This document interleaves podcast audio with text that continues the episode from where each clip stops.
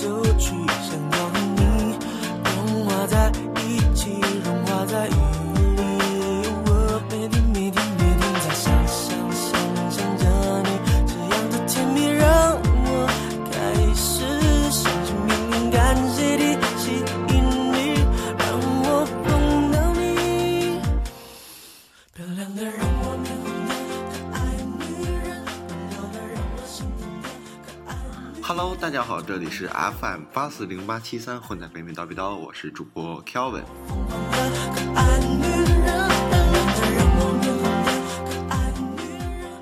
这个好久没给大家录节目了，大概是两个星期，我就在这儿录。这个 Jason 主播在我旁边，在我旁边 写作业呢，你知道吗？写论文呢。我这是自己给大家录期节目吧。最近为什么没有给大家录节目？因为真是特别忙，学校的事儿啊，学学校事儿特别多，忙的就是哎一直就没有这个心情，说是啊、给大家分享一些生活中的事儿啊，然后给大家录期节目。因为之之所以做这个电台，初衷就是说。跟大家分享一些我生生生活中的事儿，或分享一些快乐。所以说，今天吧，心情好一点，相对来说比较无聊，就给大家录一期节目。还有还有还有还要爆个爆一个料啊，就是主播我这周六就要去美国了，跟 Jason 主播，我俩去美国的佛罗里达奥兰多去开会。要是有那边的听众的话，可以就是微博 私信我，联系我一下，大家可以来一个粉丝见面会什么的。就是没有的话，大家可以就随时关注我的微博，会更新我的行程，然后也会，呃，回头也会录一期这个关于我这次出行的节目，给大家分享一下。OK，那我们就来继续听一段这首音这首歌曲，周杰伦的《可爱女人》。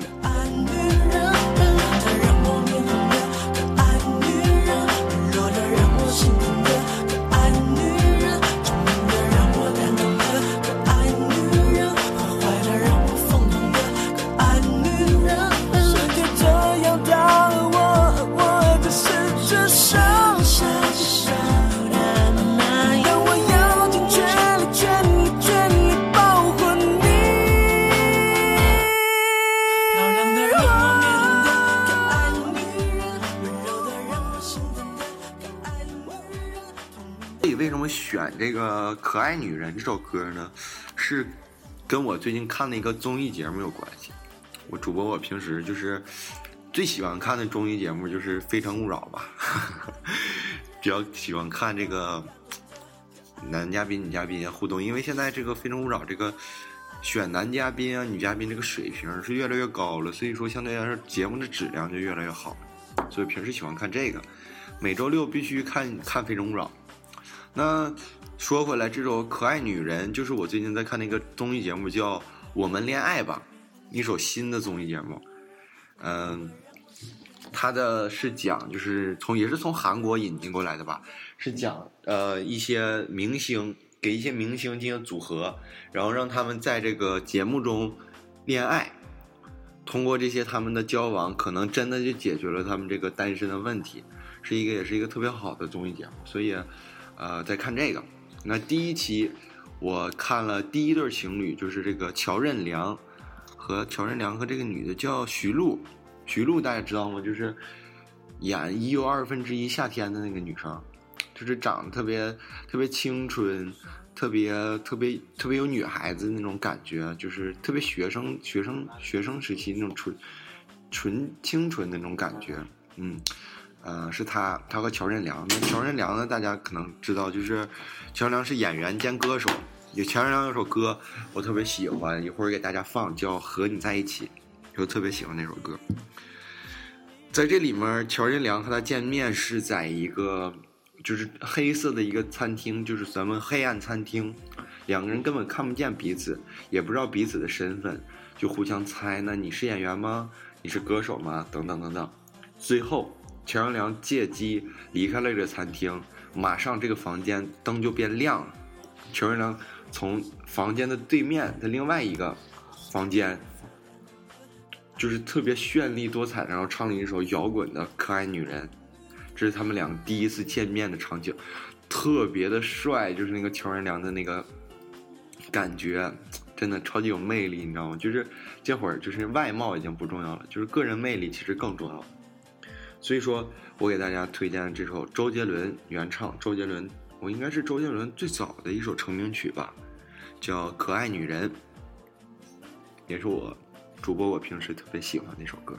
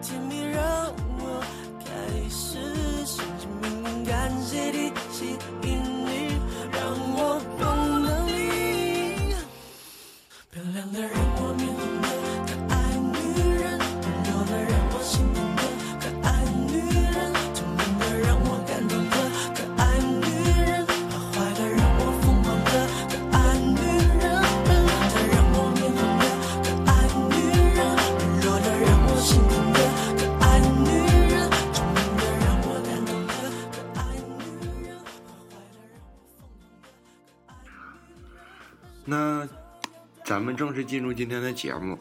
今天节目我就是说想跟大家就是唠唠闲嗑，瞎就是那个叫东北话叫啥叫侃大山是吗？扯淡。扯淡，对，跟大家扯扯淡，说说这些事儿。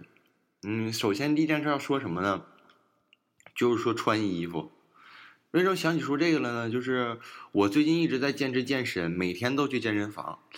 呃，每天去健身房的时候，因为会根据不同的天气，也会因为健身房离我家还有一节，会根据不同的天气搭配一些不同的运动服。因为我平时的话，就是在生活中是不怎么穿，就是基本上就不穿运动服的，就是就是如果你不运动的话，所以说好好久也不会穿一次运动服，这就让我想起了这这一段每天健身穿这个运动服，就让我想起了这个我上初中那一会儿。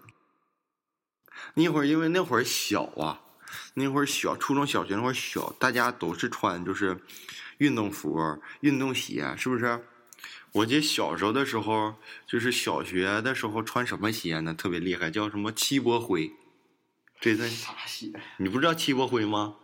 哎呀妈，老好了那鞋，那些我爸都从大连给我往回买。七波灰。叫七波灰。我知道七波灰。七波灰。不知道。童鞋。老厉害了！我知道童年不同样，巴拉巴拉啊，对，巴拉巴拉，巴拉巴拉那衣服也老贵了，就是小时候穿挺奢侈的了，已经。是吗？我小时候就米奇、阿迪。你小时候穿耐克、阿迪 啊？那你家也挺有钱的。我小时候就是，呃，能穿一个米奇，就是再往小，就是说咱小学小学的初级阶段，能穿这个米奇，就算是哎呀，就是富二代了，高富帅了，就能穿穿起米奇。迪士尼的衣服是不是？然后后来嘛，就是成熟了，大概就五六年级了，就相当于说有一点这个虚荣心了，也会有这些说穿衣服对做一些比较啊什么的。那会儿有小朋友就是家庭条件好的几个呀，就是开始穿这个耐克，穿这个阿迪达斯，对不对？就是这个比较著名的品牌童装。那会儿也很贵啊，这个一个耐克的半袖，我记得就是个三百来块钱人民币。你想啊，我这那会儿咱咱们说就是家庭条件都不是很好，然后大家穿的都也很普通，就是普普通通的衣服，就是有个别的人能穿起耐克，然后我就是传说中那个个别的人。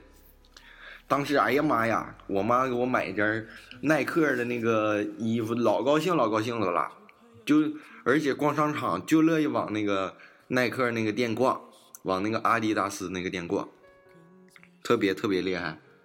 然后那件衣服现在也留给我小弟穿了，我有个亲弟弟嘛。然后那件原来的衣服，咱就说就是质量都特别好，就是咋穿它穿不坏。但现在的衣服，你是扯。这裤子，那你说你除非是卡了，我当年穿好几个裤子都扯，扯扯扯扯裤裆了，对呀、开裆了，开裆了。那你咋穿的？能给穿开裆打篮球开裆，然后还让我们班女生给看见，人家都玻璃盖儿卡破了。我都是开裆，开好几个 裆，Jason，Jason 当大，因为我比较大，对，比较发育比较好。对。咱说那个东北话嘛，大裆裤小碎步，感觉自己有嘎嘎裤，是不是？大金链小手表，一天三顿小烧烤，是不是？整没有文化，对，老有文化了，我这都是东北正经东北人。大家你看我嗓子都哑了，最近也是学习睡得睡得比较晚。咱说 说回来，说回来这个，你的脸呢，你能不能不要笑我啊？怎么了？我学习怎么了？没事儿。我哎有问题吗？You got a problem？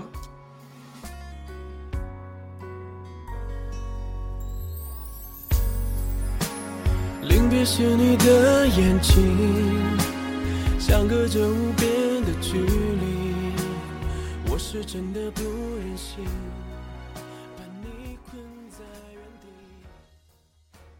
你想给我怎么不觉得你是学习学的晚呀？我是不是每天学到一点？啊，是吗？不是吗你？是每天几点开始学？那几来你也听你着和我讲十，二点你开始学，先咱我先我问你答开始睡我是不是每天得学到一点十二点半？你那你几点开始学？那你讲讲几点开始？就一般都是啊，他是十，我都每天十一点、十二点写作业，他给我打电话问我作业，然后说 Jason 啊，这个怎么写呀？我得告诉他啊，告诉我，哎呦，回家呀，饿了，吃口饭，啊，聊会天儿，啊，然后看看电影，啊，现在开始写作业，然后你写到十一二点，一二点是吧？对嘛，我一般就是真刻苦，十一点。对，Jason 说的差不多，死了属于实行。但是我一般不聊天儿，我一般回家就是健健身，然后打打球，看看电影，背背单词，然后呢打什么球啊？弹钢琴、弹吉他，一般都是一些课余活动，哎，对不对？哎呀，哎呀，画画画，哎呀，写会儿歌唱会儿歌我这都闹心呐。哎，别闹心我呐！哎呀，你们已经被这个男人欺骗很久了。哪个男人爱着你别唱了，她回首歌。我最喜欢这首歌，别唱。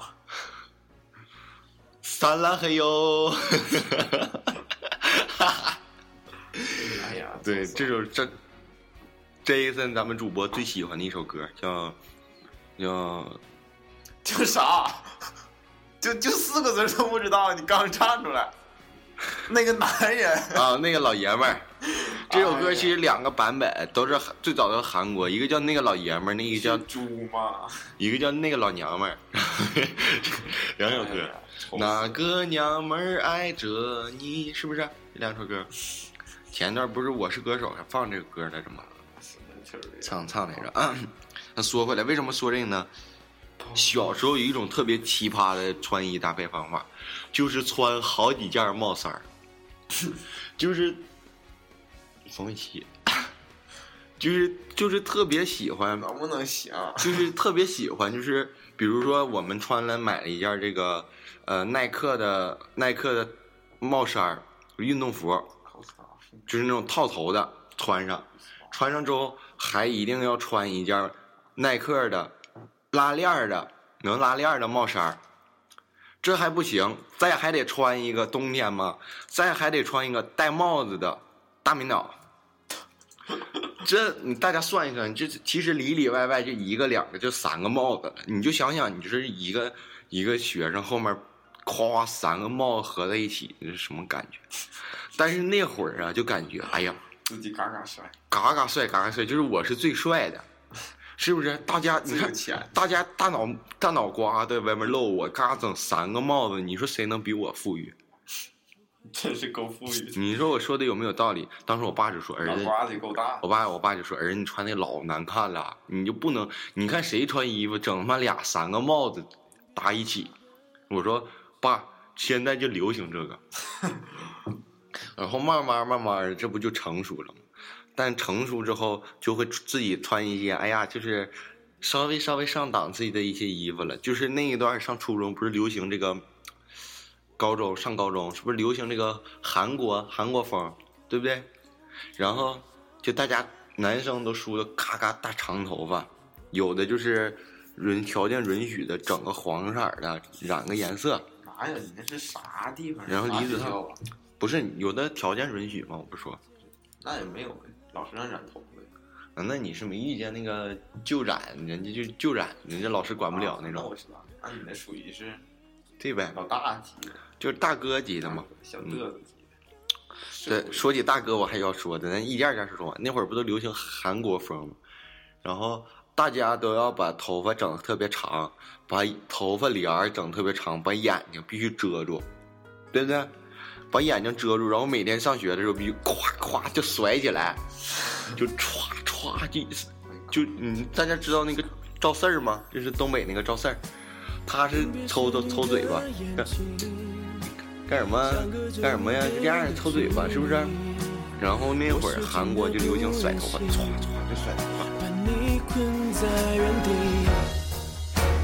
你想给我的美丽，我只能屏住呼吸，却隔着空气感受你的痛心。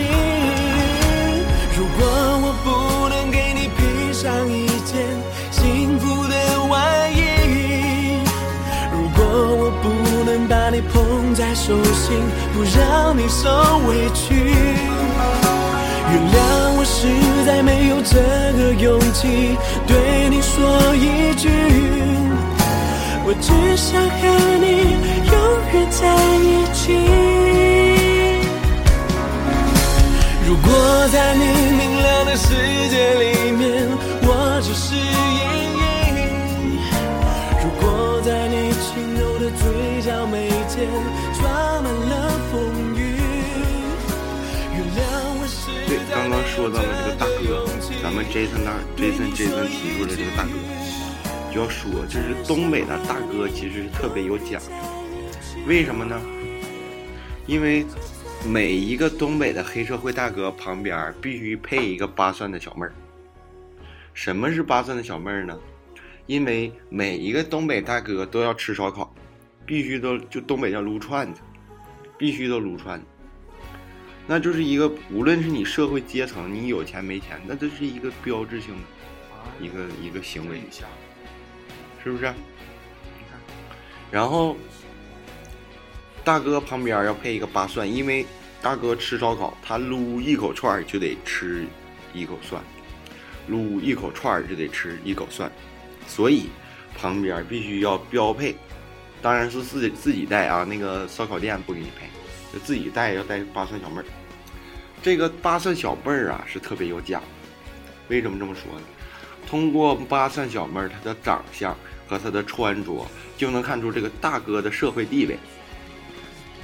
如果说咱们这个八三小妹儿穿的是一身运动装，阿迪耐克，是不是？他肯定这个大哥，也不是上档次的，是一看就是这个管学校篮球场的大哥，或者是管学校足球场游泳馆的大哥，要不是管男厕所男厕所那个，男厕所那个，要是他这个八蒜小妹穿的是貂，咱们就说貂绒，东北话叫貂绒。他要穿貂绒，他就一定是这个大哥就咔咔就是稍微有点品位的了，有点社会地位的了，点名堂的来了，是不是？而且他这个穿貂绒，不同的貂绒还分不同的等级。这个黑貂绒啊和白貂绒是有区别的，穿黑貂绒的没有穿白貂绒的等级高，穿黑貂绒顶多是顶级的，穿白貂绒是顶级自己带怪兽的，明白不？所以说，如果这个大哥你要看他旁边配着八三角小妹儿，她她穿的是白色的貂绒，他一定这个大哥就不是一般人儿，咱见着了一帮惹他，就离他远一点。还有这个讲究是啥呢？就是说，这个扒蒜小妹的手速一定要快。这个打英雄联盟的朋友，咱们都知道啊，这个手速对手速的要求是特别严格的，打 L O L，对不对？扒蒜小妹这个扒蒜的手速也一定要跟上大哥吃蒜的这个速度，要不你这个扒蒜小妹做的就不合格，是不是？所以说，这是咱们东北的一个传统，而且至今延续到现在。我们在东北的夏天，每逢夏日来临的时候，我们都能看见烧烤摊儿，都会有一些光着膀子、纹有纹身、有着啤酒肚、戴着大金链子、剃着光头的东北大哥。他情愿选择相信，为了你不言不语。那个男人爱着你，伤埋在回忆。无论要多久多长多伤，他还是爱着你，一如往常。就好像一个傻瓜对着那空气说话，他会不会有个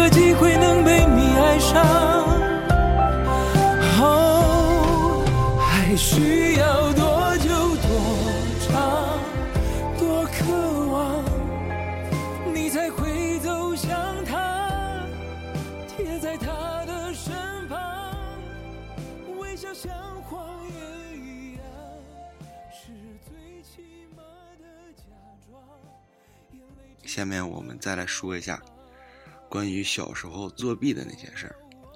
为什么想起来说这个事儿呢？因为之前我也给大家透露过，就是我最近其实一直在忙很多考试啊，就是作业啊特别多，勿免在考试中会有一些小作弊现象。为什么这么说呢？因为其实就是我平时给大家做节目的时候，都表现出来就是我其实是一个不能说是学霸吧，但是至少也是就是呃就是挺有一个比较有文化、稍微有文化的一些一个一个一个一个主播。但是其实不瞒大家说，我其实是一个学墨。什么叫学墨呢？就是嗯，智商其实还挺高的，但是就是嗯。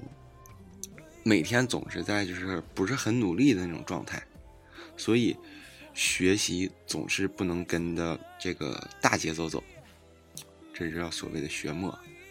那现在最早其实大家所所谓就是说这个学习系列就是出来好多，最早其实就是两个，就是所谓的学霸和所谓的学渣。那很显然，学霸就是那种。高智商的人才，然后社交也广，然后琴棋书画样样精通，呃，学习成绩也好，所谓咱们说的三好学生、五好少年，对不对？这是学霸。那学渣呢？学渣就是那种智商处于半癫狂状态，兢兢业业、刻苦学习，但是总是学习成绩不好，这叫学渣。那。我一直以为自己是一个伪学霸，所谓的伪学霸就是社交广泛、琴棋书画样样都懂一些，而且还经常泡图书馆的那种男生。但实际上，我在图书馆里基本上都不怎么学习，除了这个看看这个书啊，就是我平时平时平时就是哎呀，今天不会说话了，那怎么？平时特别喜欢看一些书。我不看，不是从来不看小说，就是看一些这个关于人物传记啊，或者关于历史方面的书，就是我我的一个个人的一个就是兴趣爱好。然后还有一大爱好就是看美剧。平时就是看美剧，其实有瘾的。我曾经也跟我一个朋友探讨过，他是看综艺节目有瘾，就是尤其是那种韩国那种综艺节目，欧巴、卡西玛，就那种综艺节目。看的就是特别津津乐道，每一次上自习课的时候，每一每一次有课有空的时候，甚至上课的时候都在看这个综艺节目。那我其实跟他的症状其实差不多的，但也基本上是无药可救的状态，就是一有时间就要看看美剧。我是那种各种美剧、各种类型的美剧都会看那种，就是全民那种美剧狂，不会说挑一挑说这种类型的呀、那种类型的呀，一般不会太挑。新出的美剧我大概都要看一看。那我们说回来作弊啊，说有点老少跑题。我从小其实就是那种。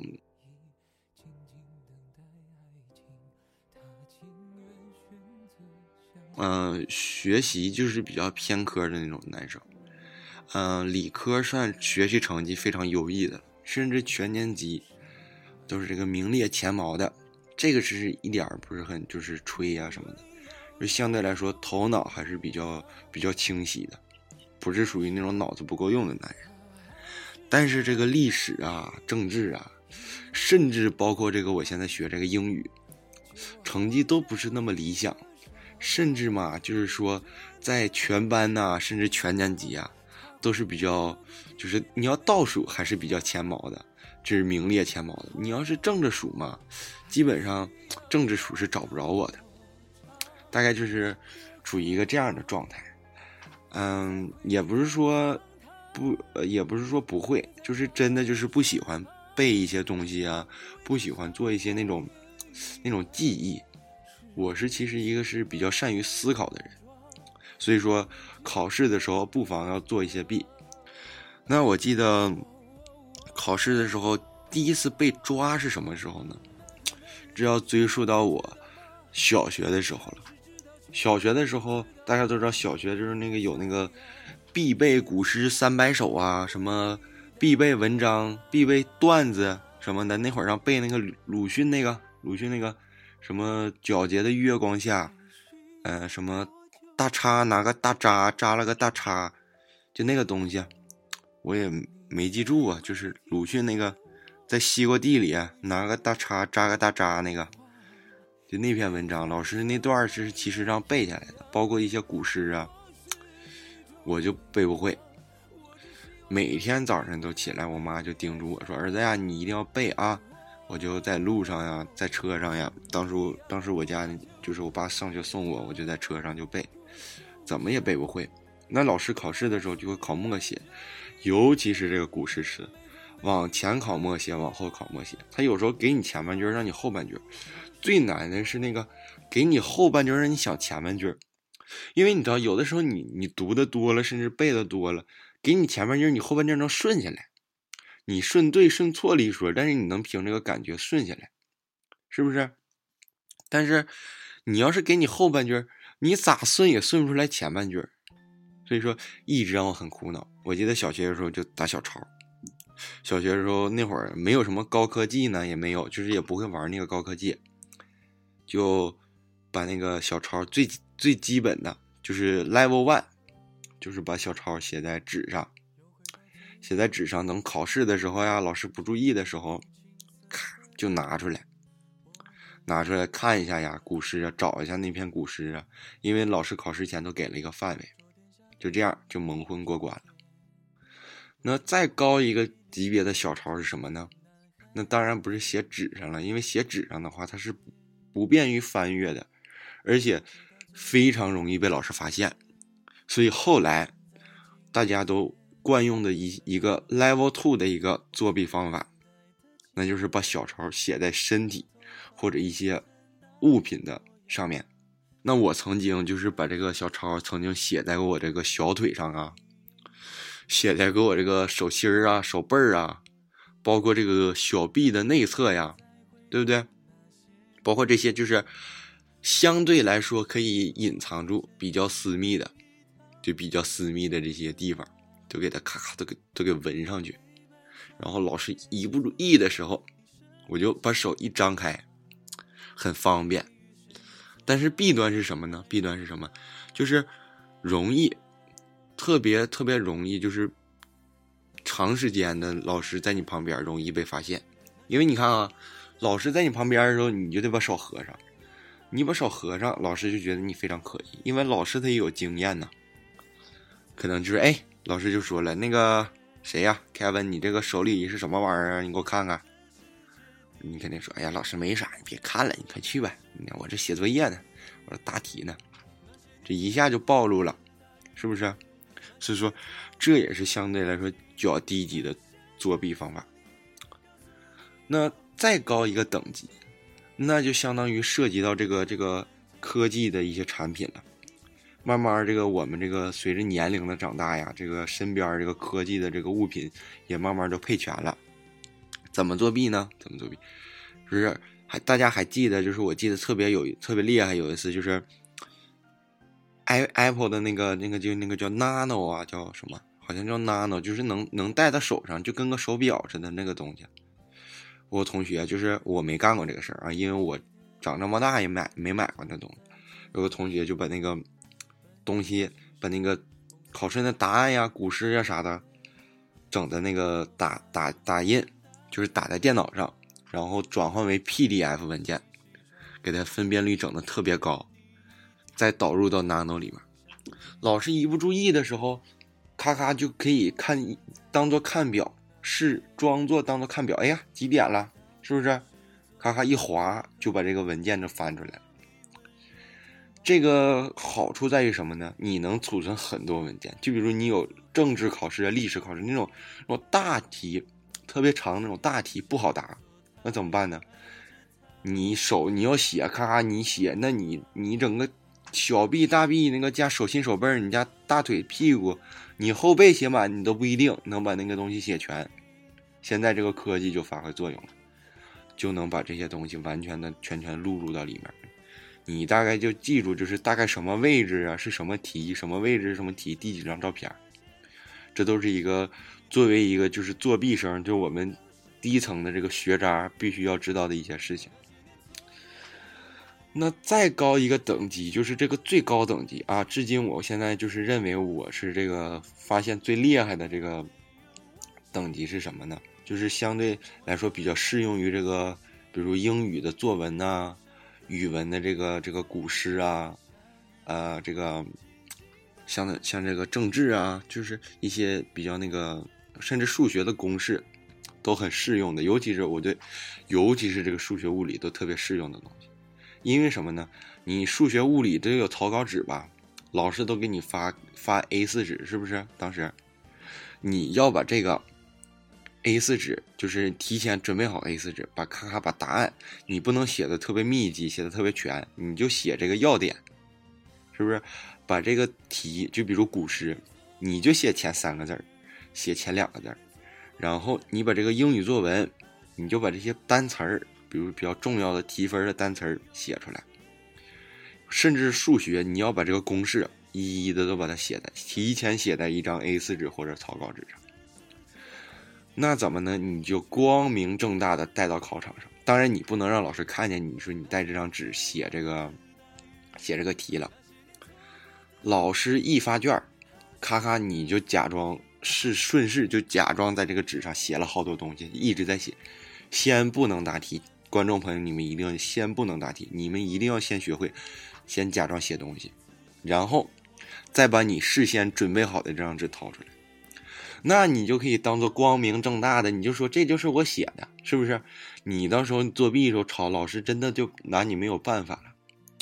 这或者是就是说，你可以提前呀，就是这个更进阶版的，就是最高 level 进阶版是什么样的？就用钢笔，提前先把这些题目写好。写好之后呢，你不能用第一张纸，你要用第一张纸后面的那张纸，因为什么呢？你要写字的时候特别用力，你后面那张纸其实是可以印得上去的。那你老师就是离大老远瞅，其实是看不见你这张纸是印的东西的，因为你是没有字儿，只有那个笔记的那个印。你把这张纸带过去，到时候咔咔你再往上面稍微描两个字儿啊啥的，光明正大的带到考场上去，是不是？这时候老师真的就拿你没办法了。这个方法屡试不爽，屡试不爽啊！就是我其实不怎么推荐，就是大家使用一些什么手机呀、呃电脑啊，甚至说使用一些更高科技的东西。一是它要花费很很大量的一些钱，而且它还要费脑子，就是提前准备，就是说你要手机、电脑啊，准备就是说藏在哪儿啊，什么时间用啊，而且是存在一定风险的。为什么呢？因为如果就是通常一般这种考试，就是在国内的话。你被抓着了，如果就是老师跟老师说说情的话，其实是没什么的。但是你一旦是要用了这些电子产品，非常容易就被老师没收。不对，是肯定被老师没收，是不是？被老师没收之后，这个东西其实就不好往回拿了。所以说，为了大家手机、手提电脑的安全，大家还是要提前关闭你的手机、手提电脑和各种电子产品，对不对？不行就托运了。这飞机上不就说嘛？飞机上就说。请先生们、女士们，请关掉你的手机、手机、电脑。然后那个你就跟旁边人说：“你那手机关上。”嗯，那个男的肯定会问你说：“你的手机呢？”说：“哎呀妈，我手机托运了，对不对？”呵 呵对，是讲这这么一个故事，告诉大家怎么就是作弊。因为是我不想跟大家就是说就是说隐瞒什么，虽然我是一个多才多艺的男人。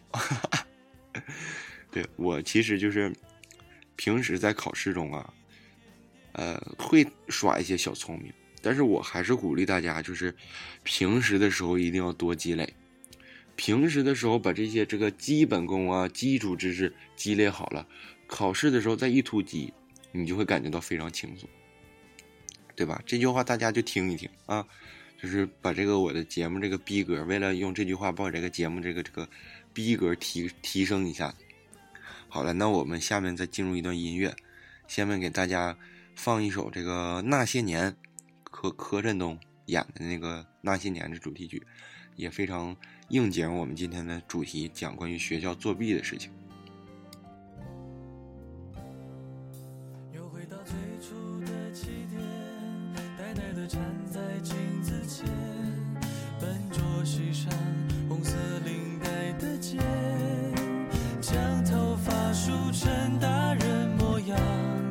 上一身帅气西装，等会儿见你一定比想象美。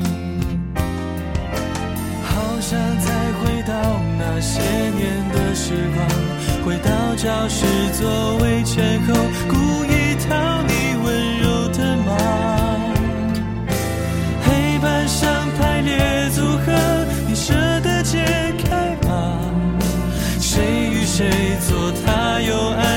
爱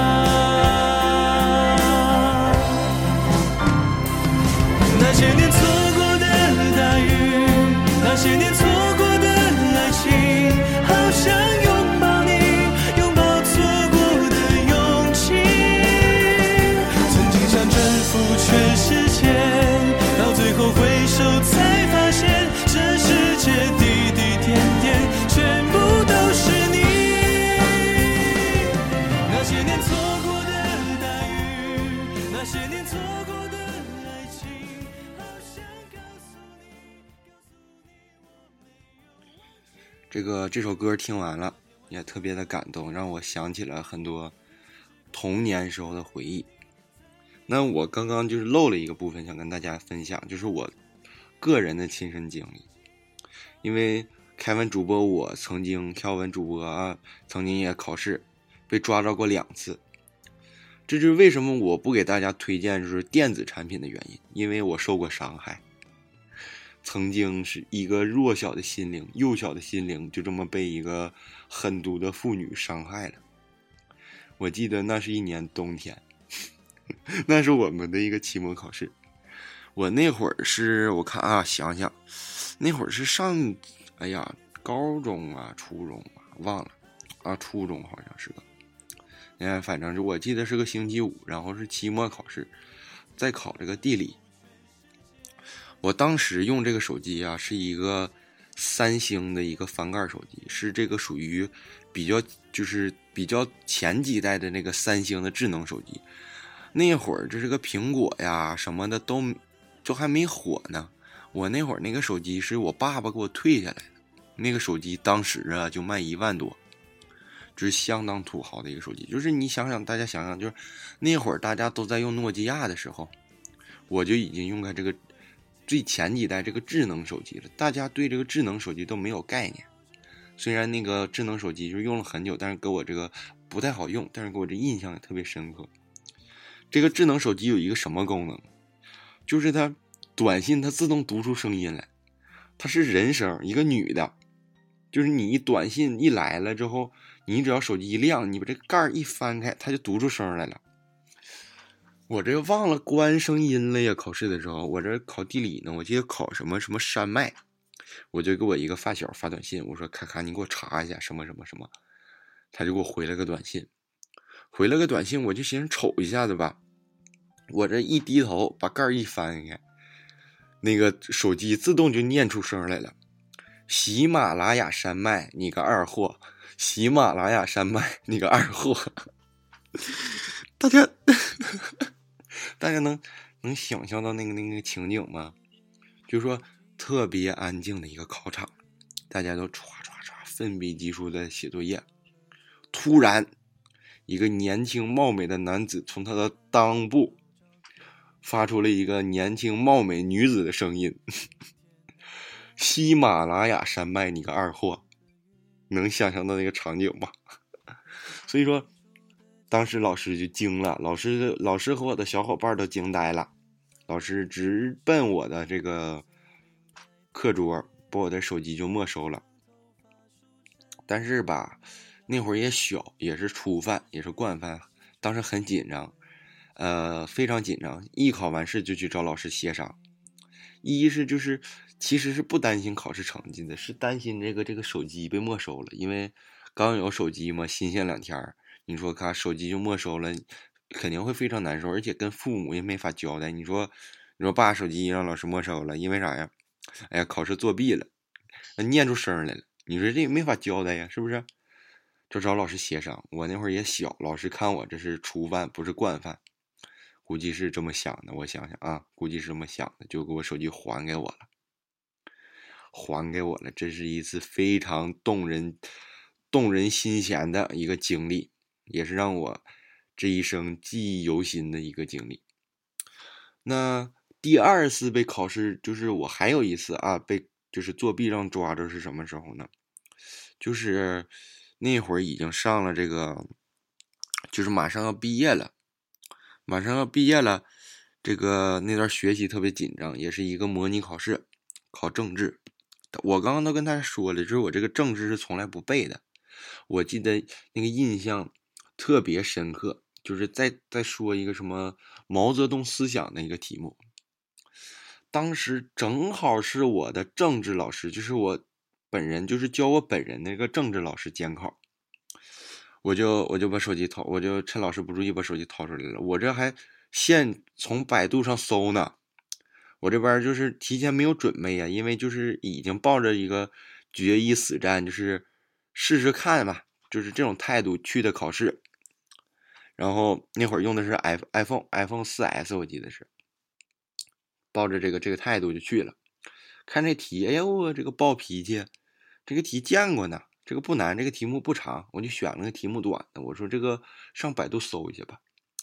这边一低头正打字呢，我这个老师呀，不知道是练过什么什么独门绝技呀，他是能去演恐怖片儿，歘一下就到我后面了。看我这边打啥，寻思我给小姑娘发短信呢，估计是不知道咋的，跟瞅半天。我这边是毛泽东的思想，主要思想，啥啥啥是什么？这边打完问号，我刚点搜索呀，这个老师一下就把我手机拿过来了。你说这老师也是哈，老师这个也是很有心机的，也是心机婊。老师就给我手机拿过来了，我一个字都没看见，就看见搜索，然后歘就给我拿过去了。你说他这讨不讨厌？这是一个一个其实一个特别严重的行为了，因为是啥？这是一个模拟考试嘛，对不对？就是作为这个这个毕业考模拟考试。老师把我手机没收了，我当时也特别心慌。但是大家一定要记住，考试的时候心再慌，你的手都不能乱，你都要表现出一个若无其事的样子。你一定不能把这个气场丢了，你一定要装作这个无所谓的样子。你把我手机拿去吧，我一样能答题，对不对？他把我拿去了，我这不知道咋答了呀。但是我要把这个气场保持住嘛。我就开始歘歘歘就开始写，有的没的开始写，有啥没啥都都往往这个题上答。这这里也是一个这个政治啊历史考试的一个要点，就是答这种大题，你不会答，真的就不会答了，你就往上撇，什么往上一顿乱撇，你写满了，说，如果说这题有三分或者四分，你至少能拿个零点五分、一分，是不是？万一猜对两个点呢？就是咱不是，咱就说万一猜对一个点，是不是就能拿到一分？你就尽量把字儿往小写，能往上偏撇多少撇多少，就能往上瞎写就写多少。咱不能说写小说那种随便乱写，你就是关联那个主题呀，你随便写点什么，对不对？这是一个小技巧啊，教给大家。嗯，这就是我的这个两次经历。之后呢，大家想知道，就是之后老师把我手机没收了，这个很严重啊，这个行为，因为是第二次这个被抓着了，所以说老师没有把手机还给我。但是我其实，在那会儿啊，就是是一个就是比较真真爱手机的一个一个人，所以说我想尽一切办法把这个手机要回来。老师最后没同意，手机静静的躺在他的办公桌里。那个时候我就想到了，想到了一个点子啊。我就上淘宝买了一个 iPhone 4S 的一个手机模型。你说我聪不聪明？我当时想，哎呀，我现在想，我哎呀妈，老聪明了，买了一个 4S 的手机模型。大家知道这个，就是手机这种专卖店，就是一些专卖店展柜里都放着一些手机模型。其实那些模型百分之八十都是假的，但是都是一比一，就是里面都放一些铅块啊、铁块啊。铁块也是这样的，我就花二百块钱买了模型，神不知鬼不觉的，我就把这个模型跟我这个手机就替换过来了。哎呀妈呀，这样给我乐的呀！我说这老师也傻，我咔咔我就我就觉得不是老师傻，我就是我太聪明了，就给手机换回来了。一直到期末呀，老师才把那个模型还给我。我当时都不想要了，我寻思我必须把这个气场拿下。我说你不给我就不要了。都无所谓，老师后来还是不好意思，是不估计是不好意思就还给我了，是吧？现在这个模型啊，还在我家这个抽屉里静静的躺着呢。有时间就是回国之后给大家可以拍张照片，发到微博上回忆一下我的青春。那这个这期节目就说这么多吧，说的我口干舌燥的。刚刚其实这个节目录了一半录到一半我就回家了，回家了然后继续录，现在已经这个。马上我这个渥太华时间凌晨一点了，马上凌晨一点了，我就准备睡觉了。那我之前跟节目就是刚开始的跟跟大家说，我就是这周六我要去那个美国佛罗里达奥兰多，然后有这边那个粉丝呀什么的听众呀可以跟我联系一下的，然后呃粉丝也可以关注我这个微博金月在忙，看简介里都有，我会随时就是剖一些照片啊，然后更新一些动态呀什么的。呃，在我这个微博里头，大家也可以跟我互动一下的。那好，这期节目就放呃说到这里，然后结尾曲我们来听一下二手玫瑰的歌曲。二手玫瑰是呃一个东北的一个比较个性的摇滚乐队。啊，这期节目就到这儿了，欢迎大家收听。那就这样，再见，拜拜。